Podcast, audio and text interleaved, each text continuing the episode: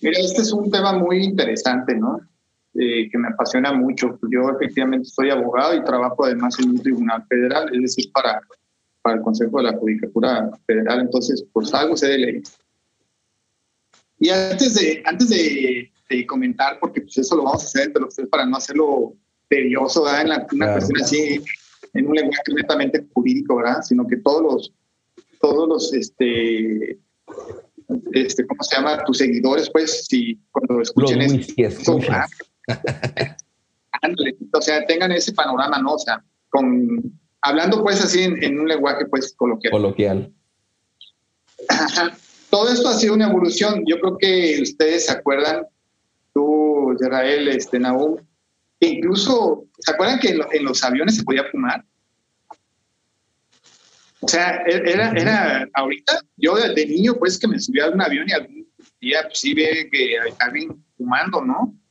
Ahorita, si lo pienso, digo, ay, care, pues como que no, porque es una norma de seguridad. Pues, trae un encendedor arriba cuando vas allá presurizado y con un encendedor y qué tal si, pues, no sé, no es, creo que no es bueno traer fuego pues en las manos, ¿no? Claro. Y luego incluso, claro, y ya después este, también se acordarán, por ejemplo, en los, en los vehículos o coches de último modelo, uno, uno de, los, de los accesorios que te presumían, pues era el cenicero.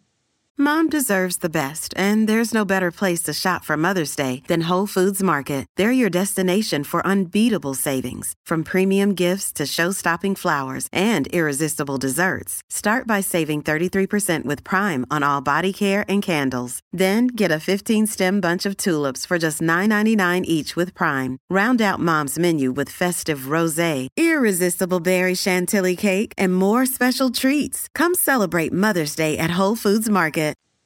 O sea, era el encendedor del cenicero, ¿no? Eh, y eran los o sea, los que eran una sala, pues, o sea, los, sillones, o sea, súper cómodos, todo eso. Y mira, aquí está el cenicero, aquí en el antebrazo, el descansabrazo y todo, sus tapitas y hasta para los que iban atrás. Y, o sea, era parte de, de, lujo, es, esa cuestión. Es cierto, cierto. Entonces, ahora, pues, ¿qué, qué ha pasado? Pues que las leyes han evolucionado, ¿no? Sí, yo me pasé un ahorita que dijiste Gran Marquís, me mató un Gran Marquís cuando yo estaba pues, más chavo y recuerdo el cenicerito que tiene un cargo mi papá y me caía muy mal de que llegaran a lavar el vehículo y el cenicero lleno de cenizas, me acuerdo. Y una anotación que te quiero hacer es que pues, yo lo que yo he visto carros de reciente modelo que ya ni siquiera traen el, encendedor ese que lo presionas y que, que bota para tu cigarro, para, ya ni siquiera lo traen, traen los puertos. Para, ya te presumen que traen corriente para cualquier cosa, pero ya ni siquiera traen ese, e, es, cierto. Ya no, te digo, ese era un accesorio que te lo, el vendedor te lo decía, o sea, te presumía otras cosas y era ese, pues, o sea, para fumadores, pues también. Pero las leyes avanzan, avanzan conforme lo hace la sociedad y se van ajustando. Pues en la actualidad pues es un derecho reconocido a la salud. Y cuando hablamos del tema de la salud, pues hablamos de los que nos gusta fumar y de los que no fuman. Entonces ahí ya empezó las divisiones, ¿no? Porque, porque si tú ibas a un restaurante y encontrabas gente fumadora, pues el humo no respeta espacios, o sea, se, esparce pues dentro del interior. No había terrazas, pues, o sea, era todo encapsulado, o algunos al pero la mayoría encapsulado, ¿no? Después, ¿qué pasó? La ley se reforma y ya hace espacios para fumadores. Sí, pero fue como una especie de medio ridícula, si es la palabra, porque el espacio para fumador seguía perteneciendo al interior solamente estaba dividido por macetas o por una, por una bata de un metro. Tiene razón. entonces decías, bueno, para fumadores allá está. Pues sí, pero pues, el humo de todas maneras se pasaba. Así como en los casinos que entras, está la área de fumadores en las, las máquinas de allá, pero igual todo huele humo porque eso está, está ahí mismo, ¿no? Claro, el, el humo pasa, ¿no? Vienen las, las nuevas modificaciones a la ley y entonces dicen, no, ahora vamos a crear espacios 100% libres de humo. ¿Qué son los espacios 100% libres de humo? Bueno, pues aquel lugar donde tú llegas pues a café, a comer, a, a leer, no sé, y no se permite fumar. Pero les dieron una concesión, hablando en el tema de los, de los restauranteros, a que tuvieran un espacio para fumadores. Y ese espacio para fumadores tiene que tener ciertas características, características efectivas. Y cuando digo efectivas es que pues el humo no vaya a pasar hacia el interior. Entonces, este, ¿qué se hace? Pues ya se hacen en paredes de vidrio o paredes cerradas. Total de que si tú quieres ir a fumar, pues hay que ingresar a ese espacio, ya sea por una puerta o entrar por, por, por una diversa que no sea la principal. Y esos espacios generalmente son lo que conocemos como las terrazas, ¿no? O en los, eh, o en los lugares especiales pues ahí tienen ya, aunque es un lugar cerrado, pero tienen pues este sistema de, de, ventilación, extractores industriales que hacen que el humo no permanezca ahí, lo, saca al exterior, ¿no? Eso se está, con, con, con esos mecanismos se cumple con la norma, o sea, con la norma de qué? Del derecho a la salud para que los que no quieran fumar, pues no se sientan afectados por el humo precisamente de los fumadores.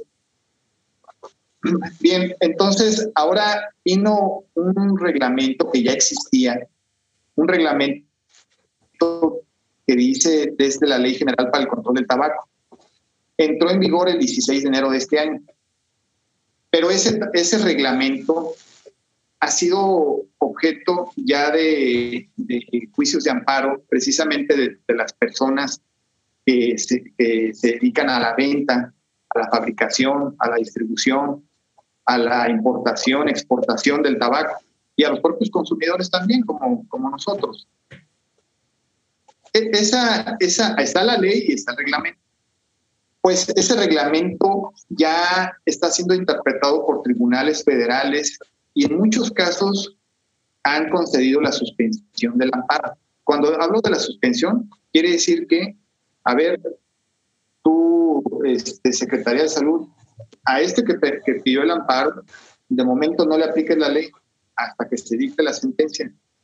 ¿Cuál es la esencia de por qué han concedido la suspensión? Y voy a hablar en específico de los restaurantes, de los que tienen ya un área de, fumadores. dicen los tribunales federales, es que mira, ya había una legislación. Con esa legislación ya se estaba eh, salvaguardando el derecho de los no fumadores. Porque cuando tú vas a un espacio cerrado o a una terraza de fumadores, solamente permiten el acceso a mayores de edad. Porque el, tabaco no es prohibido. O sea, aquí en México simplemente con que acredites la mayoría de edad y te lo venden. Eh, este reglamento incluso es tan estricto que prohíbe la exhibición del tabaco. Ok y la exhibición directa e indirecta. La directa es precisamente, pues imagínate la casa de Habano o algunas otras donde tú entras y tienen los sumidores a la vista, pues para que tú veas el tabaco, que te lo presenten, quiero esa pieza o muéstrame la otra, está prohibido. Ok. Pero también, solamente eso, sino también la exhibición indirecta. Cuando hablo de indirecta es que tenga mis cajas no, la, no, no que se vea el puro, no que se vea el producto, pero tengo la caja arriba del mostrador. Pues, ¿qué dijo el legislador? Pues tampoco, lo tienes que tener guardado. Y entonces, una muestra de ellos es, por ejemplo, las cadenas estas de Oxxo. ¿Y puedo decir la marca? ¿Oxxo? Sí, sí, sí. Patrocínanos. pues, este, que, que, sé que algunos Oxxos venden puros, aquí en Chiapas no he visto ninguno pero pues tienen las cajetillas de cigarros, ¿no? Claro. O sea, y el que va a fumar, pues ahí tiene la variedad, ¿no? Pues de todas el que va a fumar va por su cigarro, o sea, eso es, un, es una perspectiva diferente, creo que el del cigarrillo al, del puro, pues. Eh, generalmente el que fuma ya el Marlboro va por Marlboro, o sea, ya no anda viendo cuál Pues bueno, les prohibieron también exhibirlo. Ya tienen una suspensión a su favor. Con esto, ¿qué hacen? Pues ya otra vez lo pueden exhibir. Chedraui y otras igual lo, tienen tapado. No sé por qué no promovieron la suspensión a través del amparo. Para poder exhibir el, el, producto, ¿no? Entonces, este, volviendo al tema de los restaurantes, estuve leyendo una, una de un tribunal federal donde concedió la suspensión porque dice, mira, la ley anterior ya, ya legislaba y estaba cumpliendo el fin. Ahora, tú quieres que haya un, un espacio libre de, no, un espacio para fumadores. Pues sí, pero la ley que te dice, fíjate, ¿eh? fíjate, no necesitas ser este jurista ni, saber de leyes para entender esto. Te dice la ley, sí debes de tener el espacio, pero no debe estar conectado a tu negocio, es decir, debe estar separado. A 10 metros, tiene que estar al aire libre, o sea, no debe estar techado no debe, de, no, no debe de haber paredes de por medio, o sea, no debe de haber ni una, ni dos, ni tres, mucho menos cuatro paredes. En pocas palabras, vete al estacionamiento, si lo podríamos decir así. Y no acaba ahí, sino que le restringió al propietario al decirle, vas a tener ese lugar, pero además no les vas a dar de comer ni de tomar. Nada más se pueden ir a fumar el cigarro. Pero no acaba Todavía no acaba ahí. Ese lugar destinado para los fumadores no debe ser recreativo. No puedes tener algo que se junte la gente ahí. Si tú ves que se está juntando la gente fumando ahí, aunque ya no les des de tomar ni de, ni de comer, no, no, no, no, o sea, tienes que estar separado. O sea, ¿te fijas cómo la ley fue tan exigente, o sea... Sí, sí, sí, pero, incongruente, ¿no? Porque igual somos humanos y tenemos que convivir, ¿no? Porque no podemos, no somos individuos solitarios que, que si aún si fumamos, pues si vamos a fumar, no, no va a estar una persona a 10 metros de la otra, por decir un número. Y, sí, sí entiendes cómo, bueno, bueno, yo no, yo no soy especialista y esto es un, una ley tal cual, un reglamento, eso es un poco ridícul, ridícula, ¿no? No sé si estoy mal o no. Sí, este, eh, en pocas palabras y resumiendo, la ley te permite tener ese espacio, pero te pone tantas características que simple y sencillamente el noventa y tantos por ciento no lo puede cumplir. Porque imagínate tú un lugar chico que tiene su terraza, pero simplemente la terraza ya está aledaña al inmueble. Entonces ya no puede, ya no cumple el, el requisito. Tienes que tener un espacio de 100%, o sea, de mil metros para que tengas tu propio restaurante y a 10 metros tengas allá el espacio que ellos puedan fumar al aire libre, o sea, allá... E, esto se cumple en, en, Tulum, en Cancún, allá donde están los, los hoteles gigantes, donde que sí son de dos o tres kilómetros, ¿no? Digo, pero en Ciudad de México no es tan pequeño, es, es un poco más difícil, quiero, quiero pensar yo, ¿no?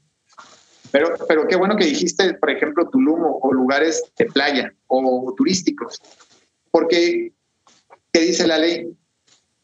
Ojo, ¿eh? tampoco puedes fumar en lugares concurridos.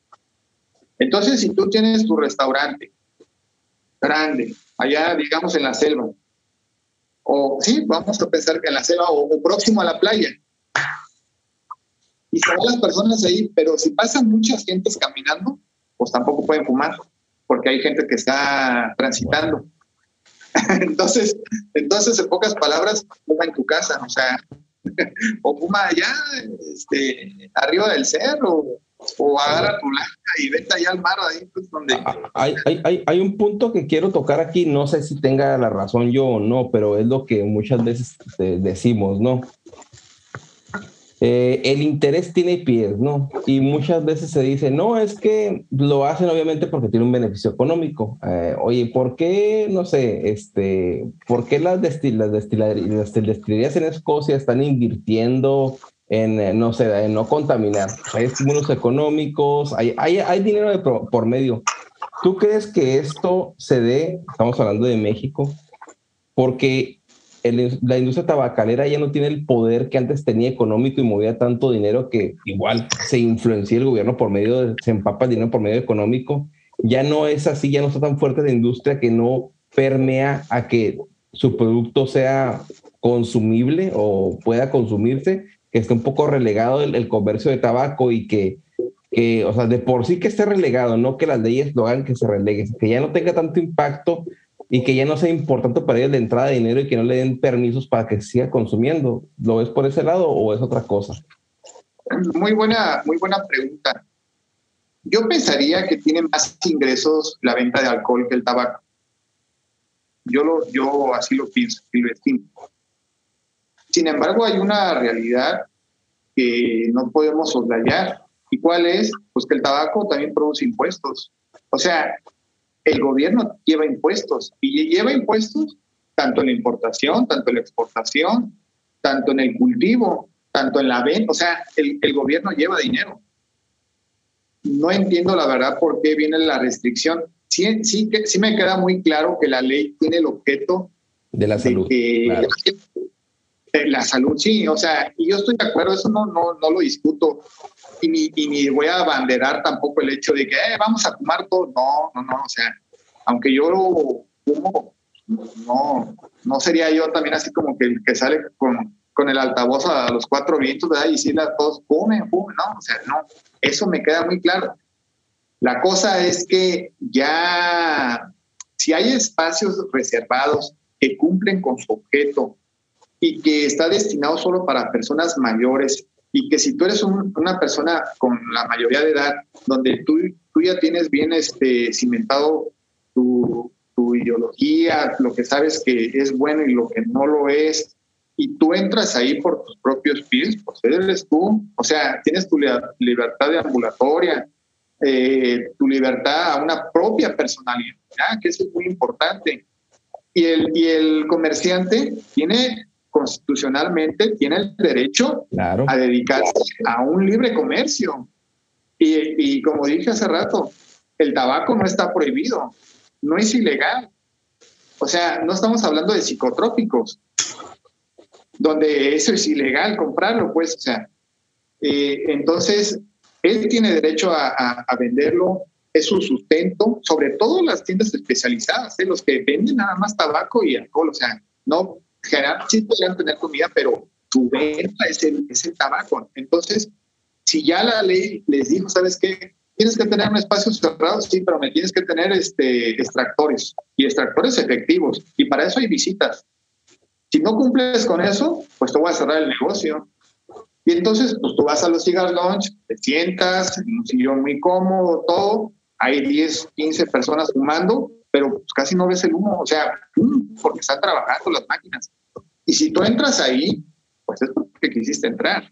Claro, sí, es, es que es el, es el, punto, ¿no? O sea, ya eres mayor de edad, tú ya sabes lo que quieres hacer. Obviamente está la tercera persona que no hay que molestarla y se hacen medidas para que no se moleste el humo, ¿no? Que antes no interesaba, ¿no? O sea, el humo podía fumar en el hotel, como tú dices, pero en bueno, en el, en el avión y no había problema. Obviamente ah, se van dando medidas pero pues ya están extremistas, ¿no? Un poco más a, que ni siquiera el que se quiera dedicar al... o sea, ya estás metiendo, o sea, es mucha inversión la que estás haciendo ya y a lo mejor tiene que ser la inversión adecuada. Estoy, no, estoy, no quiero poner eh, o decir cosas que se malinterpreten, pero le están haciendo un poco más difícil el que quiera comerciar o el que, o, el que tenga una marca de puros o el que tenga un negocio, un, un, un cigar lounge en su, en su, que quieren empezarlo, pero el punto es que ya te amarran a una serie de características que es casi imposible como te digo, en Ciudad de México, en rentas un local y el local en su inicio no fue adaptado para eso. O sea, está el local disponible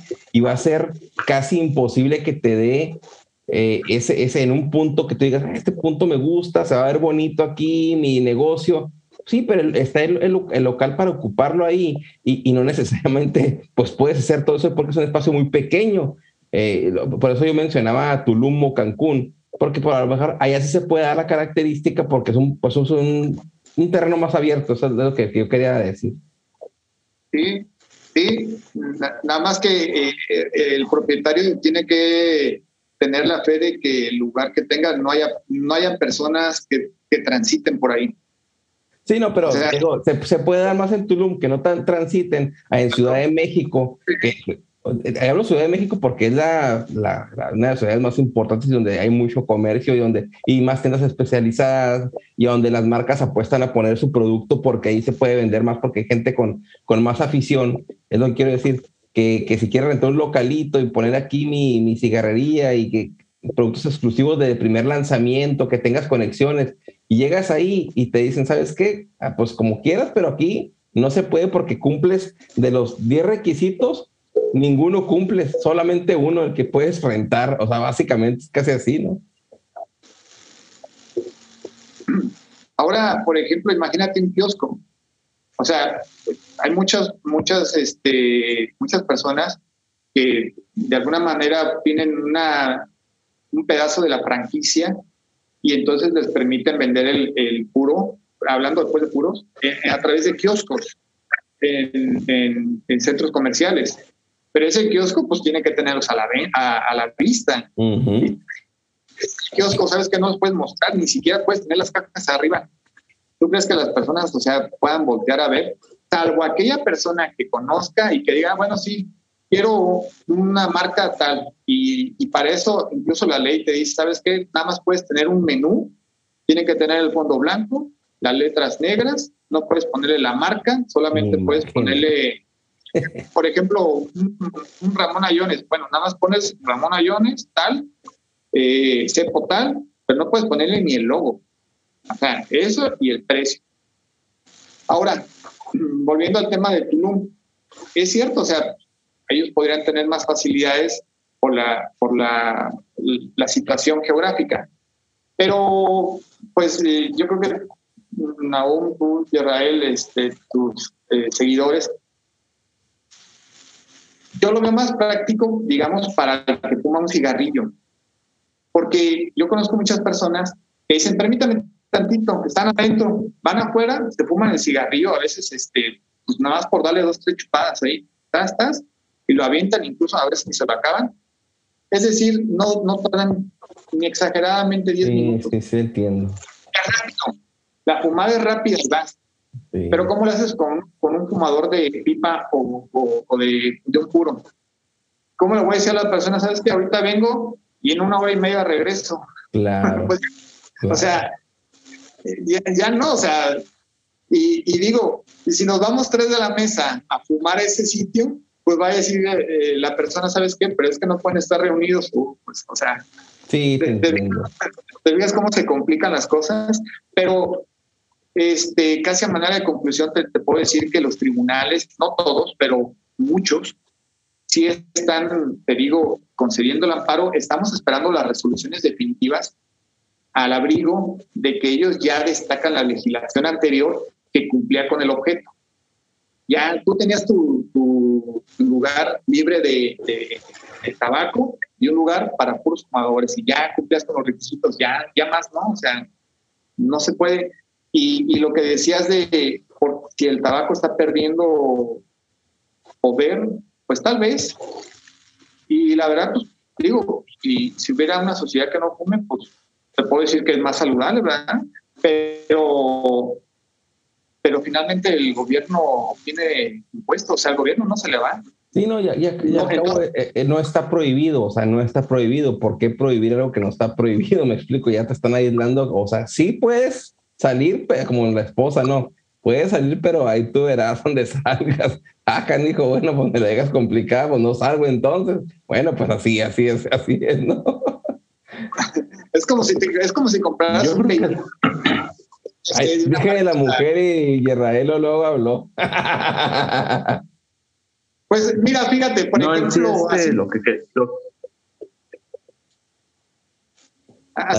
lo, que iba a comentar es de que eh, realmente yo creo que si hay un, un orden en el cual está haciendo facilitarle las cosas a, a las tabacaleras porque hablamos de prohibiciones, pero también estamos, no hemos hablado del tema dentro de las tabacaleras, donde podemos hablar de los formatos panetela, que son como si fuera casi la medida de un cigarrillo, en los cuales sí, una persona puede llegarse a fumar hasta en 15 minutos.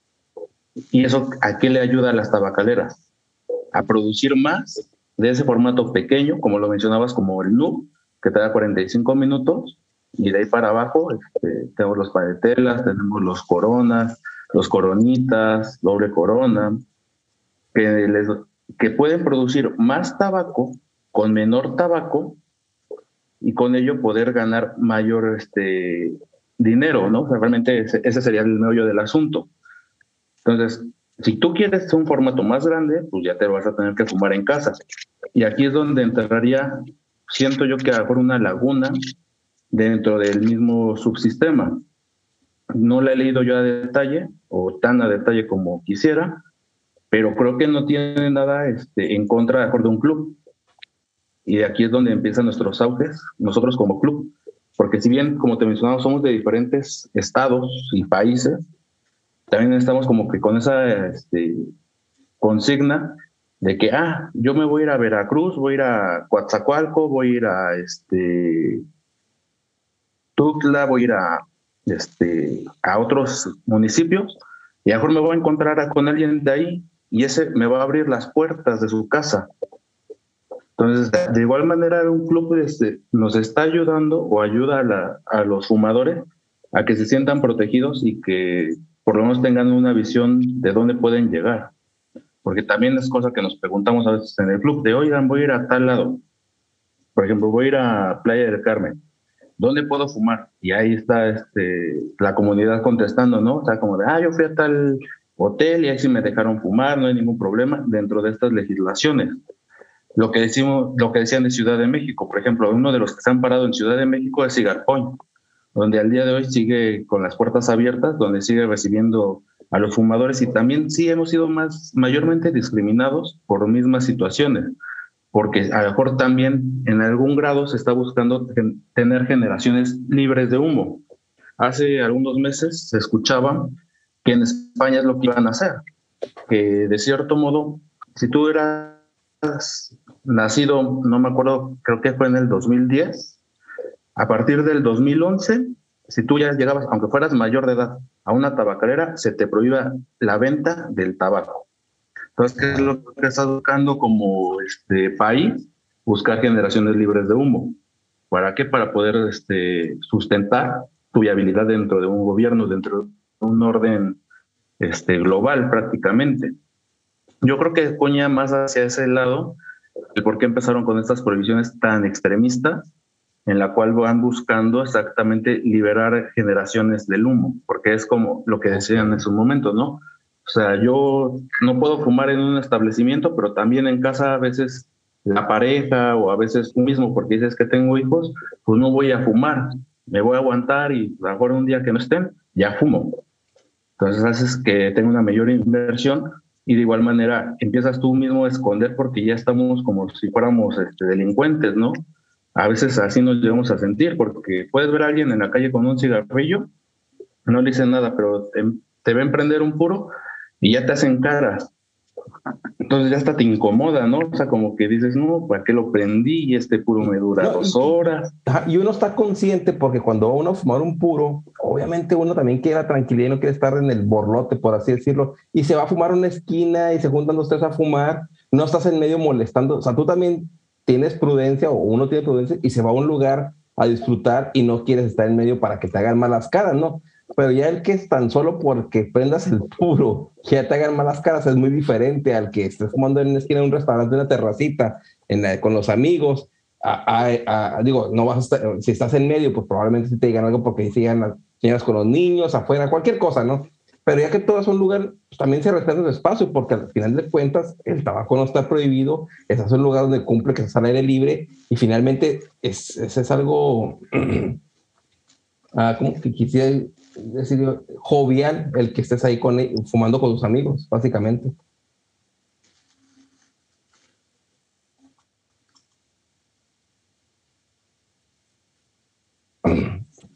Pues sí, saber qué, en qué desemboca todo esto.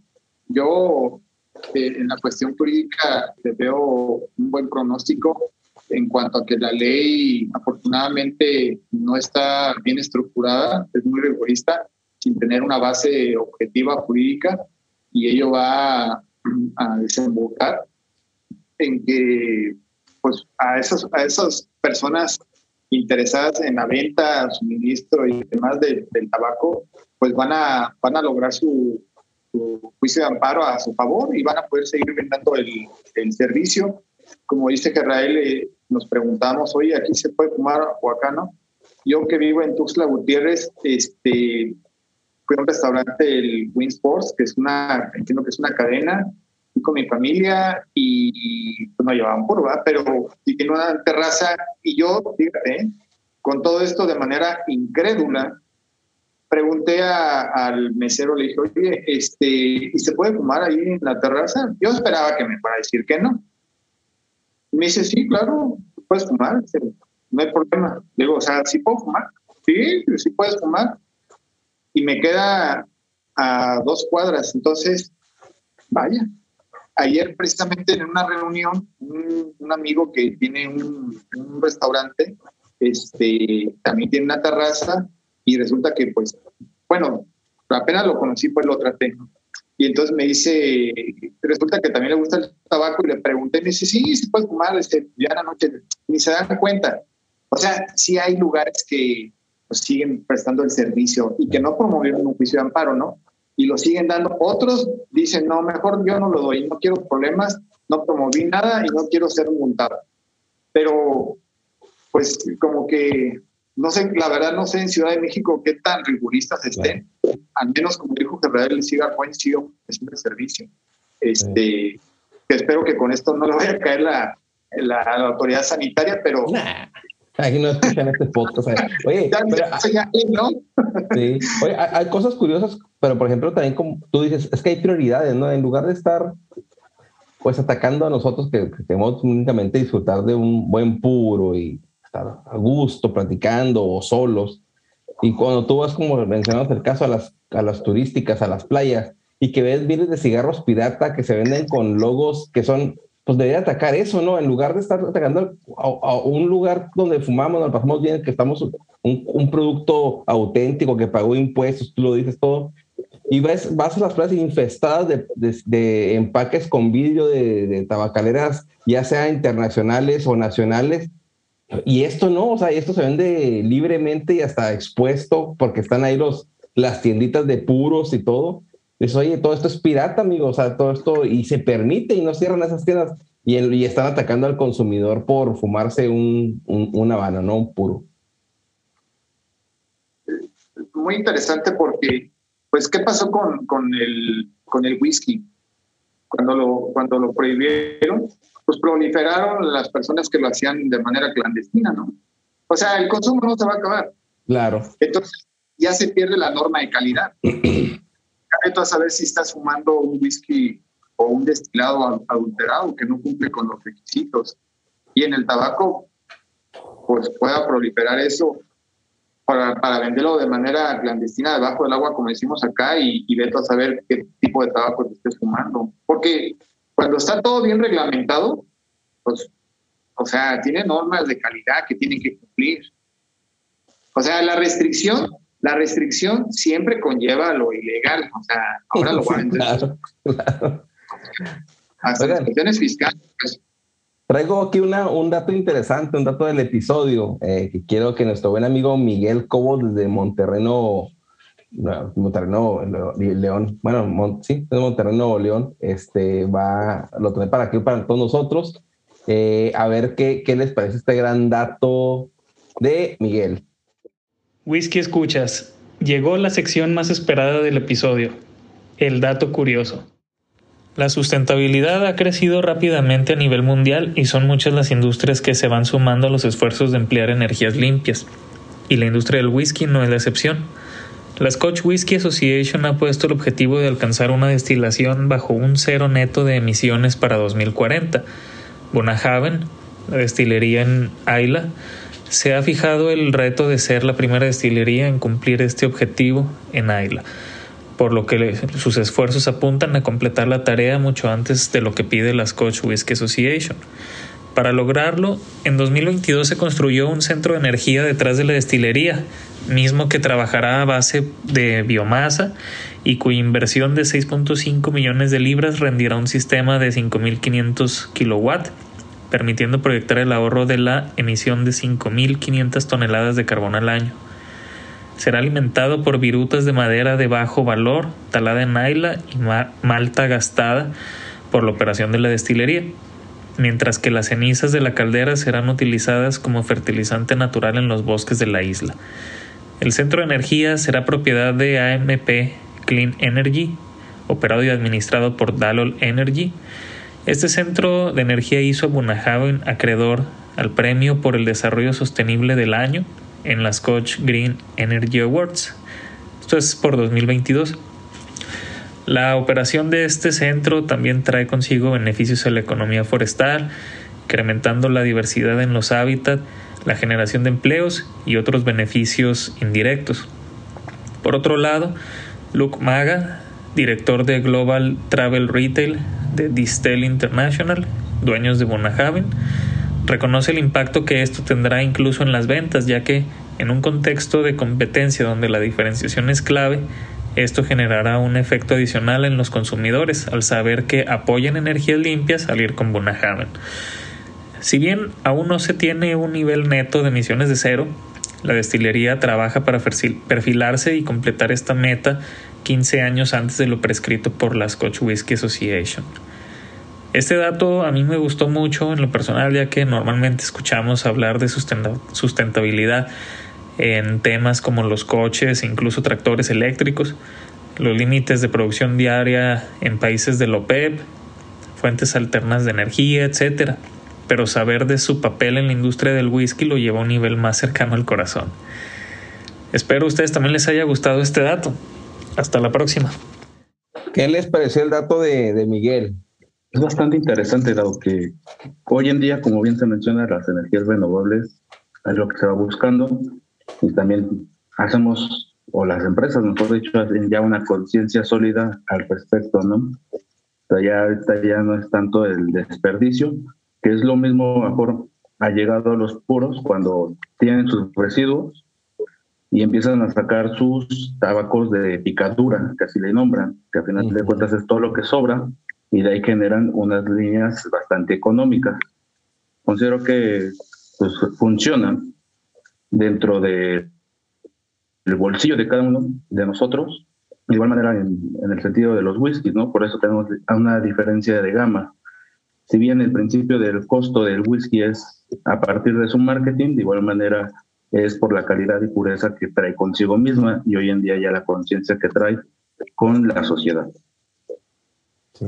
Y esperemos que este, esta sustentabilidad también impacte en el bolsillo del consumidor, ¿no? Cuando compras una botella, pues que también eh, repercuta, porque es cierto lo que tú dices, en lugar de gastar, y esos, esos de picadura, que son muy buenos, porque realmente a lo mejor son, son, son expresiones más económicas de, de algún cigarrillo icónico que tú fumes, y ya es de la misma casa tabacalera, pero es más económico, pero igual tú sabes que estás, ah, pero es, de ahí.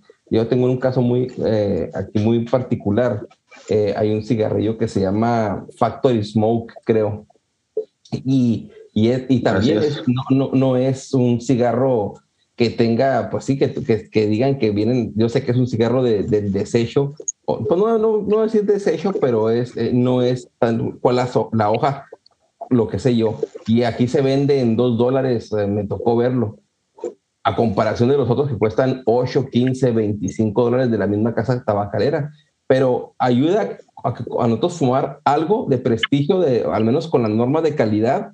Eh, no, a lo mejor no va a tener la misma hoja que, que, que, viene en un tabaco, pero es algo de esa empresa al menos tiene algo de calidad. Ahora, lo que vemos del whisky es que trata de que también los residuos que deja la, la destilería pues se aprovechen y no se desperdicien para ellos también tener menos pérdidas y, y, poder aprovechar mejor nosotros, al menos el producto que en este dice que es Bunahaven, es el, es el whisky. No sé si concuerde lo que yo pienso con lo que ustedes lograron percatarse de la, de la nota de Miguel.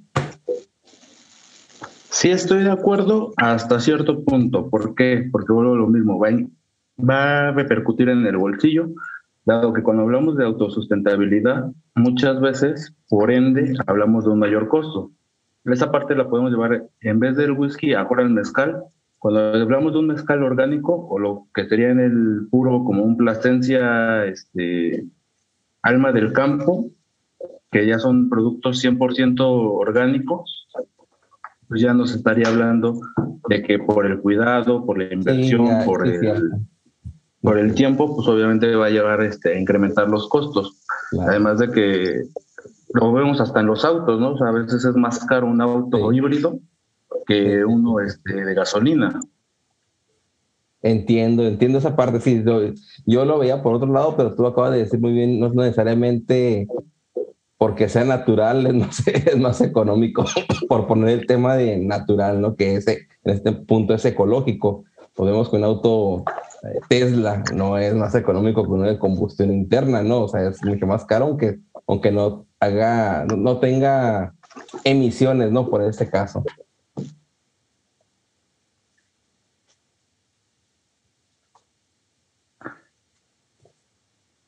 Sí, así es. Digo, al final de cuentas, este, el mercado cada día va cambiando, va evolucionando y pues sería interesante de igual manera el probar este, un producto orgánico, ¿no? Porque va a cambiar, considero mucho, en supremacía a lo que era antes la producción de whisky.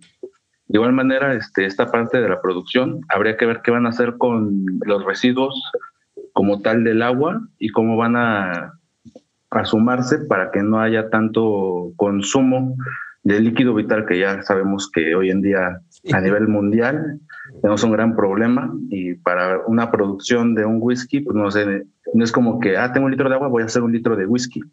Claro, claro, tienes razón. Bueno, pues ese fue el dato de, de Miguel. Muchas gracias por, por traernos aquí una vez más el dato del episodio, Miguel. Y aquí ha habido de, de qué hablar, de qué hablar. Oye, yo sé, cuando me, te invité, Aldo, aquí a, al episodio, me dijiste, oye, voy a invitar a un amigo, sabe bastante de, de, whisky, me gustaría que estuviera ahí. Y, y, Israel está aquí para, para eso. Eh, tiene esta afición del whisky, te gusta bastante. Tú al inicio del episodio mencionaste de que, de que, bueno, mencionaste el whisky en lugar de todo destilado. Pero, ¿Por qué tu afición? ¿Qué es lo que te gusta? ¿Qué es lo que cómo lo manejas con los puros, qué, qué, qué satisfacciones te da, qué, qué, qué es esta pasión también whiskera que tienes. Realmente, este, como lo mencioné en algún momento, pues el whisky pues, es un gusto adquirido.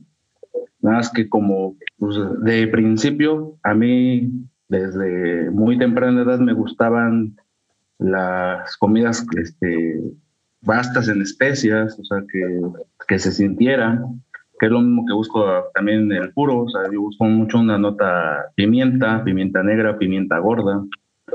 Mi primer acercamiento al whisky fue un Black Label, 12 años. Entonces ya de ahí empecé a como que incursionarme, ahí por, yo creo que 18, 19 años.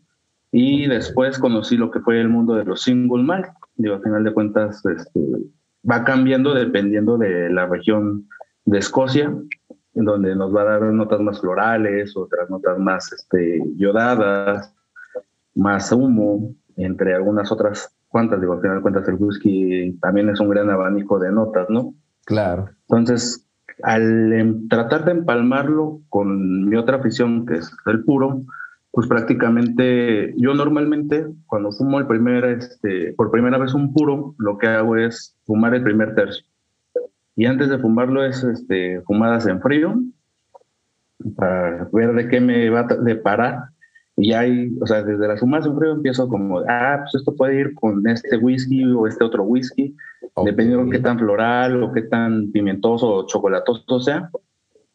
Pero también puedo cambiar de opinión, o sea, realmente, para eso aprovecho el primer tercio para nada más bajarlo con pura agua, estar este, sobre la línea y ya cuando llegue este, termina el primer tercio, ya empiezo a definir y digo, ah, pues se me antoja este con este whisky.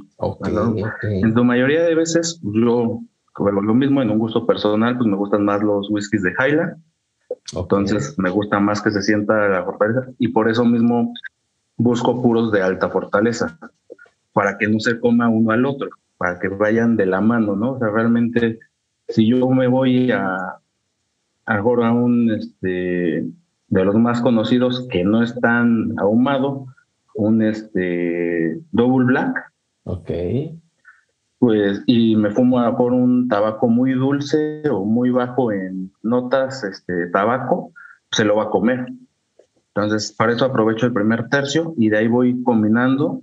Más que hacer un maridaje, es una combinación de ambos sentidos, ¿no? O sea, realmente puede ser una experiencia 360 desde que estoy acompañando una con la otra. De igual manera, pues puede irse a mejor y decir, ah, pues sabes qué, me voy por un Glenfiddich este, terminado en barrica de IPA, que ya es más dulce, más sedoso, más, este, más floral, más amable con lo que sería el mismo este, tabaco, porque es lo que me está pidiendo el puro. O sea, muchas veces traemos la idea y decimos, no, pues voy tengo ganas de probar esta botella, ¿no? sacamos nuestra, nuestro arsenal, ya sea este, uno o el otro, ¿no? Pero al final dices, no, ¿sabes qué? Le iría mejor con esto. Le iría mejor, mejor con, con un blended scotch o con un bourbon o con un este, whisky irlandés. Pero eso te lo va a dar el mismo puro. No, no es como de que a fuerzas le tengo que meter. A veces lo abrimos y ¿qué decimos? No, no, no me gustó del todo la fumada y también por eso hacer el comentario de que este, había que comprar como iniciado dos o tres este, piezas de algún puro y vas viendo con cuál le va a combinar mejor. También va a depender mucho de tu estado de ánimo, de lo que tengas a la mano. Este, de igual manera, pues esto no es como un cigarrillo de que, ah, estoy estresado, voy a ir a fumar, ¿no?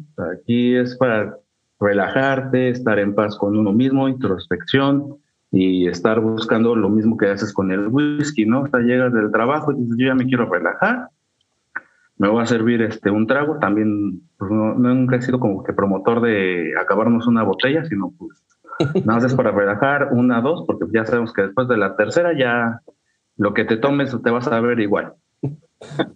Oye, algo muy interesante que dices, y yo nunca había, o sea, ya tengo tiempo fumando, te digo, dos años y fumo todas las semanas, a lo mejor uno o dos puros y fumo bastantes, pero algo importante que he dicho y yo nunca lo había notado es que el, bueno, de por sí ya sabemos que el puro es otro hobby que muy, muy, muy con un abanico de temas y como el whisky, eso está claro, ¿no? Pero nunca me había puesto a pensar en eso que dijiste tú, que yo empiezo a fumar y empiezo con agua o sea, yo, o sea, como no, por no decir, soy medio marranón y ya, estoy agarrando el whisky, la cerveza y un puro porque ya sé que voy a fumar y voy a tomar. No, o sea, puedes, sea, cuando eh, vas a empezar con el puro, vas, y fumas y es cierto, mucho he visto muchos que con agua, agua, agua mineral están fumando y después de las primeras caladas o el, o el, o el no, tiene que meterle el alcohol, ¿no? El café, pues ya sabemos que es por default un gran complemento, ¿no?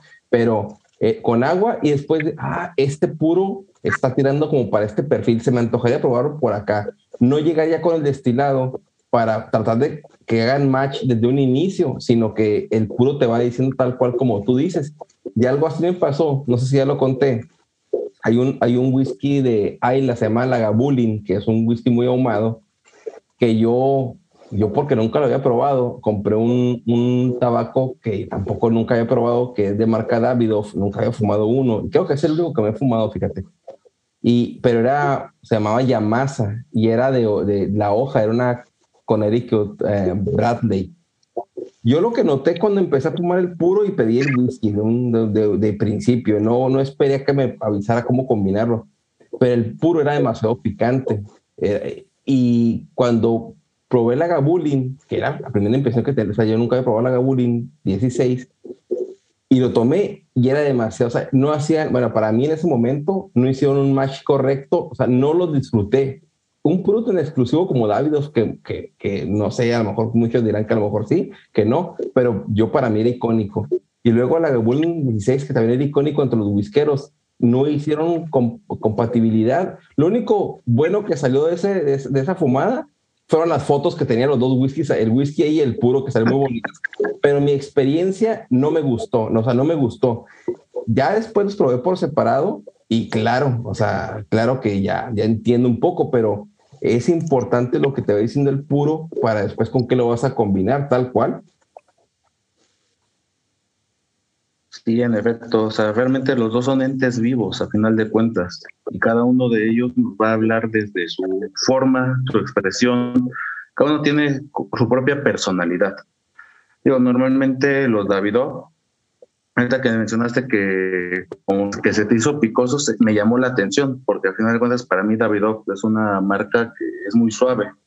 ¿Por qué? Porque así mismos lo promueven de que es una, este, es una fumada de salón. ¿Eso qué nos quiere decir?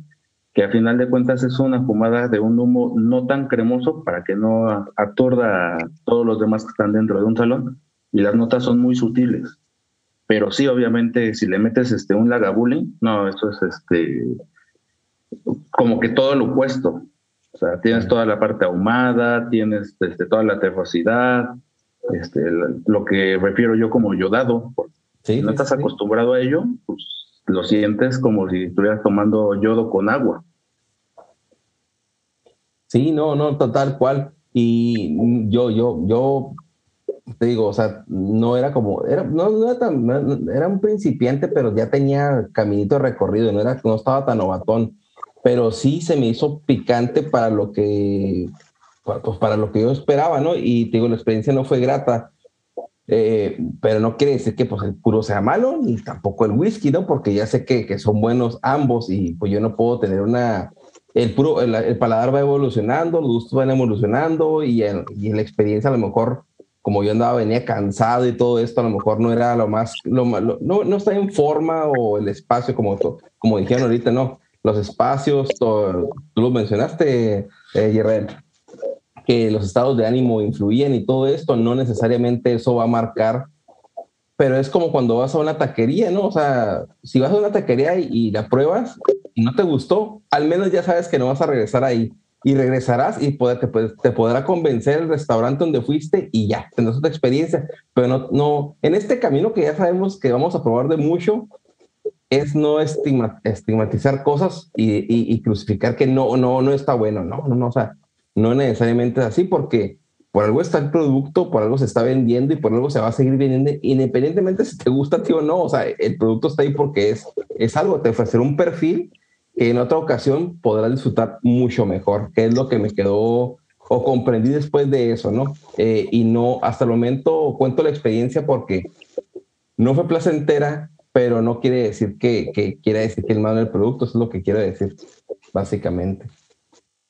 Sí, exactamente. O sea, el producto no por no es malo. De igual manera, el producto puede ser bastante bueno, pero no es tu perfil. O sea, lo mismo, o sea, ¿qué es lo que busca cada persona? A veces probamos, como lo dices, el agabulling, porque lo tenemos icónico entre los en los que nos gusta el whisky, pero realmente algunos no les gusta tanto así, o no han llegado a ese nivel. O sea, es como si estuvieras en un auto y de primera te pasas a quinta, pues obviamente va a tronar. Y así pasa con el organismo. Si de primera lo único que conoces son puros blended scotch, pues qué es lo que va a pasar cuando le metas algo. De por sí, de principio, mejor este, en la experiencia de muchos, va a ser, no, pues métele este, agua mineral a tope, ¿no? En un highball. Y pues ya con eso ya cambiaste toda la historia. De igual manera, pues, debemos de recordar que necesitamos oxigenar nuestros whiskies.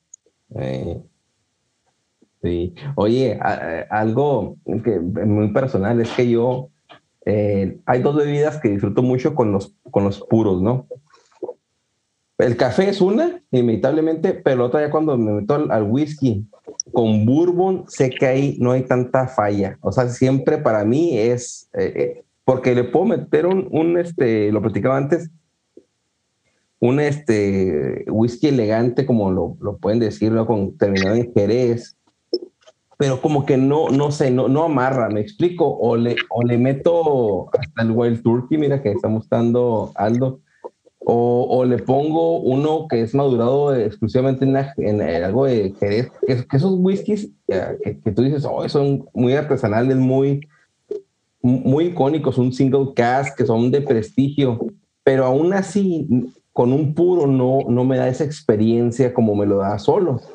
Pero con el combinar un whisky con, con, un cigarro siempre para mí es un bourbon eh, que, que, es el que hace como más empatía eh, fuera de, de, otras bebidas como la cerveza que también la cerveza es magnífica para combinarla algunos usan una lager una eh, IPA o cualquier otra pero siempre está el, la, la preferencia personal de cómo puedes disfrutar una con la otra Sí, en efecto, o sea, al final de cuentas el puro, este, ahorita hemos hablado de whiskies, pero realmente este, también mencionabas que hay gente que va por su agua de Jamaica, de Starbucks o de sandía, lo que sea, y con eso le va bien.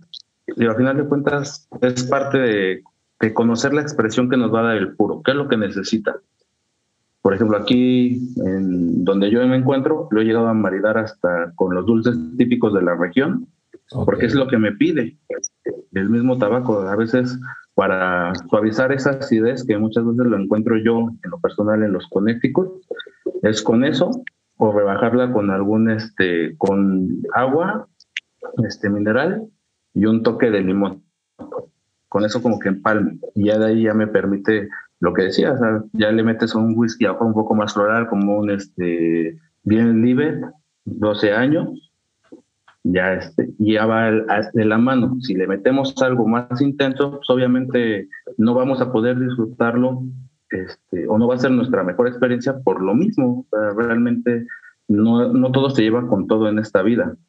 Hay cosas que sí muy puntuales, como dices, el bourbon, al final de cuentas esas notas este, dulces que nos da el mismo destilado, pues van bien con ciertos puros, como lo mencionas, tú has, fumado este, Liga Primera número 9, donde ya te da una nota más este, chocolatosa, que eso también me recordó a, un tema que hablábamos de la economía, y recuerdo mucho que eh, para eso existe de Dresden el nasty o papas fritas. Oh, sí, sí, sí, sí, claro. Y dependiendo de los dos, uno se supone que es con pura picadura del Liga Privada número 9 y el otro es Liga Privada número 9 con el T52.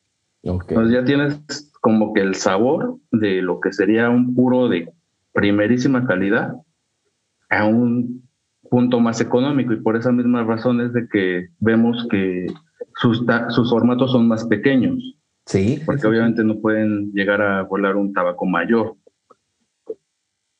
Oye, qué bueno que mencionas eso porque eh, nunca había tocado el tema, que pues, ustedes son expertos en esto, ¿no? Pero yo sí conozco el Nasty y el, y el Papas. Qué, qué grandes cigarros. Y el sello de la casa esa de State, lo que yo sé, ¿verdad? Lo que he visto, es que echan mucho humo. Todos eh, generan humo, con, inclusive cuando no está dando el, el, el, el, tiro, el tiraje, el tiro, están, están aventando humo, humo, lo tienes en la mano, es una, pero recuerdo mucho esos dos, personalmente los, los tuve aquí, y no, hace mucho que no fumo unos, pero están buenísimos. No conocía que uno era con picadura y el otro era con, con la combinación de la, del T52 y el 9. O sea, ese es, dato nuevo para mí.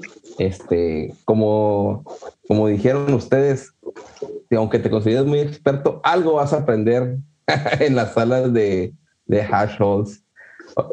Así es.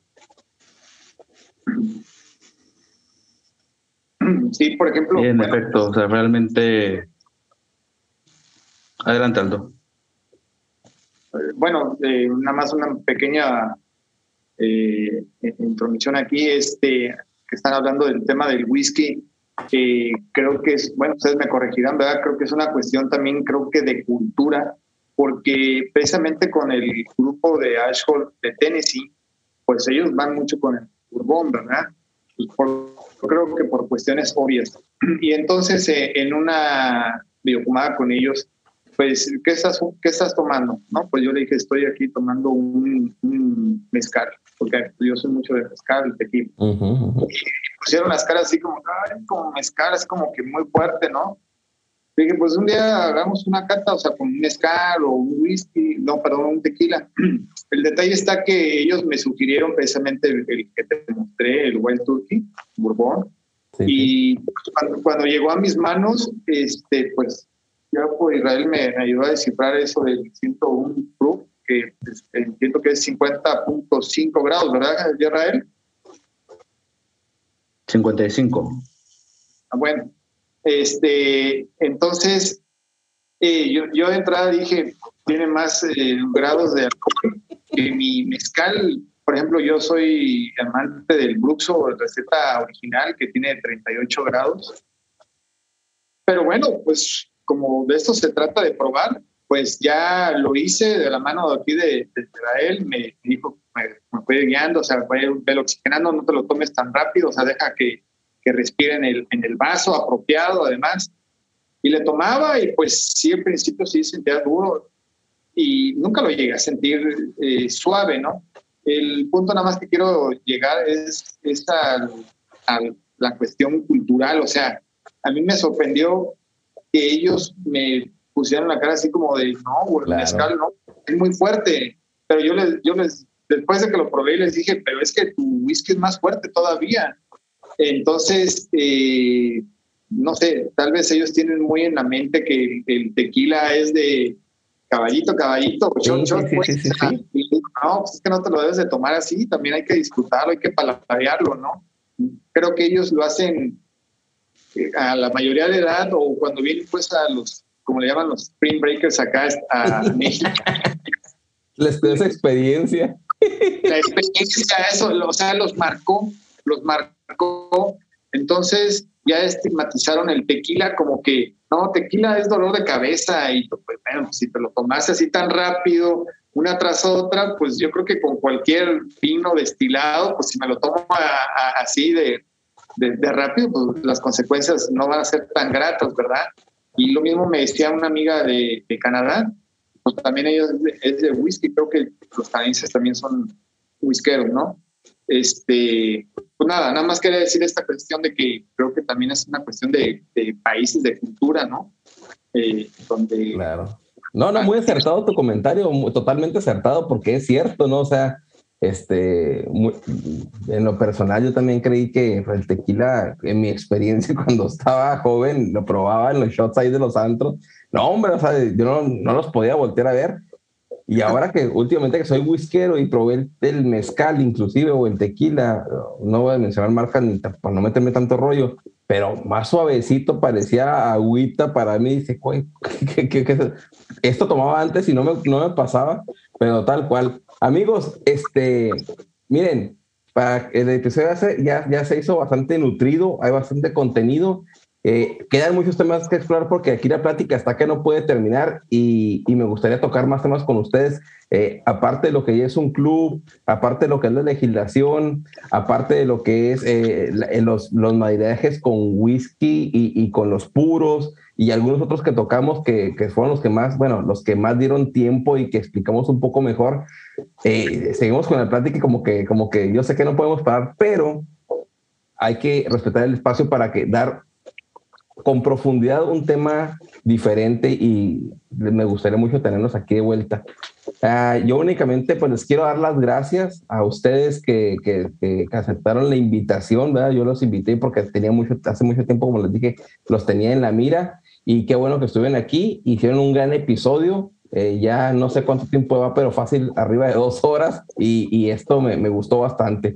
No sé si se quieran dar un mensaje a la comunidad eh, para su club o cualquier otra cosa, eh, decir sus redes, cualquier otra cosa con lo que se quieran despedir, el, el espacio está abierto.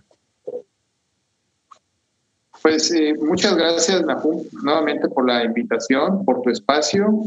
espero que a todos tus seguidores les, les guste este episodio y yo confío en que sí porque seguramente les va a interesar por la cuestión pues del whisky, pero también la, lo de la legislación, no sé si lo habías tocado ya antes, pero creo que es una cuestión, no, no creo, es una cuestión novedosa que acaba de salir hace unas semanas, el mes pasado. Eh, agradezco esto, la, la, difusión, tu interés por contactarnos. Nos pueden este, encontrar en, Instagram con Ash, arroba, eh, Cigar Club, bajo MEX. Este, y pues estamos abiertos a, a, recibirlos a todos ustedes, hombres, mujeres. Eh, bienvenidos. Eh, somos un grupo pues bastante amigables. que pues como lo han visto aquí con Israel, pues es, eh, es una eminencia acá en el tema del whisky, del tabaco, y como él, pues también hay otras personalidades al, interior del, grupo y pues nada, que, esperamos contar con, con cuantas personas se interesen con nosotros y pues agradezco nuevamente, nuevamente compartir el espacio contigo. Gracias, este, Israel, por el acompañamiento. Esto es, ha sido mucho mejor, o sea, de lo, de lo que yo pretendía explicar. Empecé un poco, traté de hacerlo lo más compacto y espero que haya sido digerible el, tema legislativo de, de, la ley. Y pues nada, Gracias. A ver, sigues tú. No, pues igualmente los esperamos. Este, como se dieron cuenta, realmente así como lo tratamos aquí, a lo mejor fue un poco más técnico por cuestiones legales, pero normalmente pues procuramos esa parte de la convivencia y de, de libre criterio, porque al final de cuentas todos vamos a tener siempre algo que decir, sea este mucho, sea poco, y mucho que aprender, porque bien dicen que si es alumno toda una vida y cuando se puede ser maestro, pues hay que aportar un poco de lo que uno sabe. Perfecto, perfecto. Bien, pues van a, los perfiles de ellos van a estar aquí también en la descripción del episodio, como lo dijimos, aparte de lo que es el club en sí. Y pues por mí, queda decir muchas gracias y nos vemos el próximo episodio. Muchas gracias y salud, amigos. Muchas gracias, salud.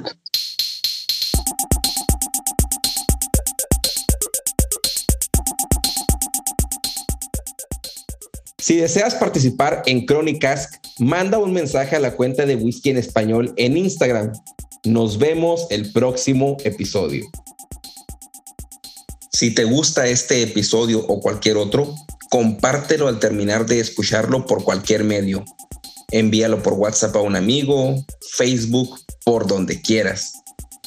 Si nos escuchas en Apple Podcast o tu plataforma te permite calificar este podcast o episodio, te pedimos nos des cinco estrellas y nos dejes algún comentario. Recuerda que si compartes, comentas y calificas, nos ayudas a que este podcast sea descubierto por más personas apasionadas al whisky como tú y yo.